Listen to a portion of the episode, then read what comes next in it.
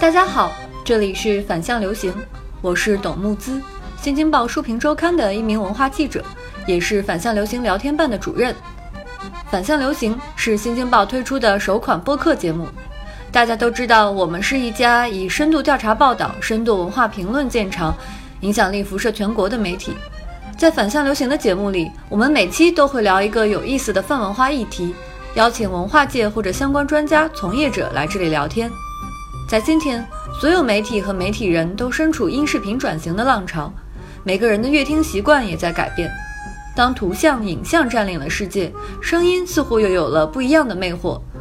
已经过气的广播，在今天似乎正在以播客的样态重回日常。西方传统媒体在播客领域做了很多积极的实验，本土的中文播客则更加值得我们去期待。说说什么是反向流行吧。我们关注流行文化与各种另类流行、深聊、深描泛文化现象。这里是一个话题生产车间，既温和又毒舌，清浅也有深度，有趣但不只是猎奇。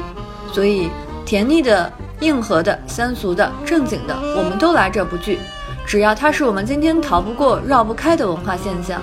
我理解反向流行的态度，就是带着一种自反性去浸淫、经验和回顾各种新旧事物。生产车间的意象我很喜欢，这是一个集体作业的空间，也是一个小共同体，肯定不寂寞。我是一名文化记者，写文化评论要以闪电般的速度追赶热点和公共话题。这种资料型的快手写作，写多了容易变得套路。但不管是多热闹的话题，写作又依然是单打独斗的寂寞工作。相反，聊天是多声部的，是复调的，是 freestyle。每个人带着自己独特的经验、脉络和体会。时间空间的尺度也可以拉得很大，可以非常丰富、开放、放松和有料。